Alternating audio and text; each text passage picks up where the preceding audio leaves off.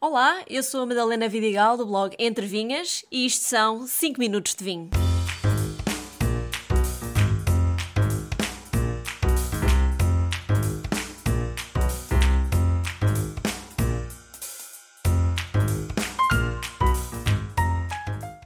Olá, muito bem-vindos a mais um episódio de 5 Minutos de Vinho e hoje vou responder à pergunta que mais tenho ouvido desde que comecei a provar vinho, que é exatamente como é que se prova vinho. E para me ajudar a responder esta pergunta, tenho o vinho Adega Maior Sangiovese. Sangiovese é uma casta italiana, tinta, que já se começa a encontrar em Portugal bastante, principalmente na região do Alentejo. Este vinho tem uma, cor granada intensa, uh, o que contrasta depois com um nariz mais suave, a lembrar cereja e talvez um pouco de cacau. E depois na boca mantém este mesmo registro leve, fresco, floral e deixa depois no final na boca um pouco de especiarias e taninos bem equilibrados. Já falei de taninos no episódio anterior, tem que ir lá ouvir. E a pergunta de hoje é das que eu mais tenho ouvido ao longo destes últimos anos. Desde que me sento à mesa com amigos eh, que não têm uma relação tão próxima com o vinho como eu e que querem saber tudo. Uh, porque é que eu cheiro o vinho, porque é que agito o copo, uh, como é que eu pego no copo. No fundo, o que eles querem saber, e espero que vocês também, é como é que se prova vinho. E neste episódio juntei 10 dicas que podem ajudar a começar, a dar os primeiros passos na prova de vinho.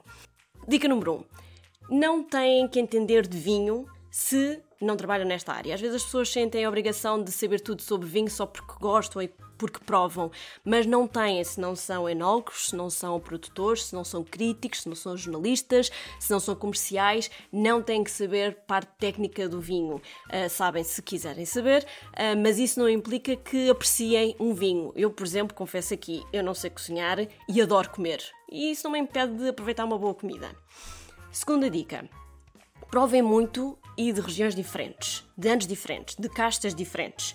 Por muito que saibam que gostam de um vinho alentejano ou de um douro, ou que lá em casa, na família, sempre se bebeu a errada, lembrem-se que em Portugal existem 14 regiões produtoras de vinho e, portanto, há muito para onde explorar.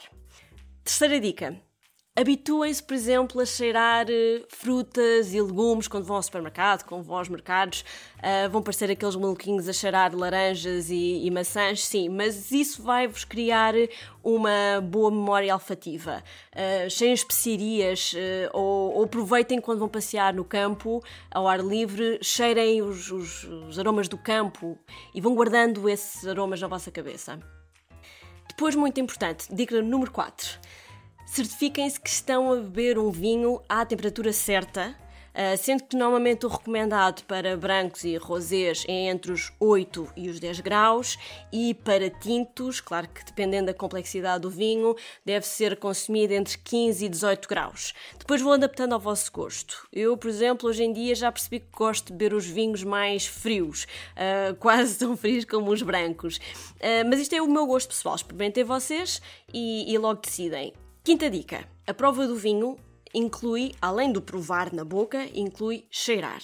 Nem sempre os aromas que sentimos no nariz são iguais aos sabores que depois surgem na boca e não tem mal nenhum. É engraçado até ver um, essa diferença de e mudança e surpresa que os vinhos nos trazem. Às vezes corresponde, outras vezes não corresponde. Neste caso, o vinho que eu apresentei, Sangiovese, o nariz e a boca estão semelhantes, mas às vezes no nariz cheira-nos muito a perfume e pêssego, uh, algo muito frutado, e na boca é mais seco e mineral. E isso é ótimo, não, não, não diz que nada sobre o vinho ser mau ou bom, é só surpreendente.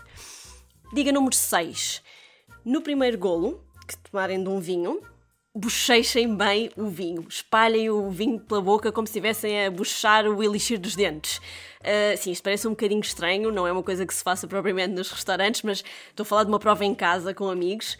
Vocês sabem que nós percepcionamos os sabores de forma diferente nas partes diferentes da língua e, e, da boca. Por isso é importante que o vinho passe por todas as partes para depois conseguirmos ter um, uma ideia sobre os sabores daquele vinho.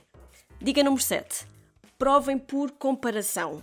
Ou seja, se tiverem dois vinhos lado a lado, e dois vinhos, uh, importa que sejam do mesmo tipo, ou seja, dois vinhos tintos ou dois vinhos brancos, é a melhor forma de começarem a perceber as diferenças entre eles e também criar mais memórias olfativas. Vão perceber que há vinhos mais frutados, há vinhos mais secos, há vinhos em que se nota mais a madeira, outros que, que não se nota madeira nenhuma, e é interessante ter um termo de comparação. Se não consumirem o vinho no mesmo dia, não tem problema. Hoje em dia há imensas formas de um, acondicionar e reservar o vinho no frigorífico. Dica número 8. Provem vinhos monocastas para perceberem melhor os, os diferentes sabores. Um, isto é um assunto que eu também queria muito falar noutros episódios, a questão das castas, dos monocastas e dos blend. Mas o caso dos monocastas quer dizer que aquele vinho só tem uma casta e assim conseguem perceber os diferentes sabores individualmente. Dica número 9 leiam os rótulos dos vinhos. E aqui eu também foi algo que eu aprendi há pouco tempo. O rótulo do vinho não é a parte da frente onde está o desenho, o logotipo e o nome do vinho. Não, o rótulo é a parte de trás onde está a informação toda importante, oficial sobre o vinho. Leiam essa parte, familiarizem-se com a linguagem do vinho, com os termos técnicos, com as notas de prova que o enólogo deu um, e vão percebendo como é que funciona toda a mecânica do vinho. Última dica, dica número 10. No início, quando começarem a provar, ajuda muito escrever tudo o que vos vier à cabeça sobre os vinhos que estão a provar. Apontem o nome, a região, as castas, todos os aromas e sabores que vocês encontrarem. Certos ou errados, não importa, vão escrevendo. Até que haverá uma altura em que não precisam de ler as vossas notas anteriores, porque já criaram na vossa cabeça, na vossa memória, essa, essas notas.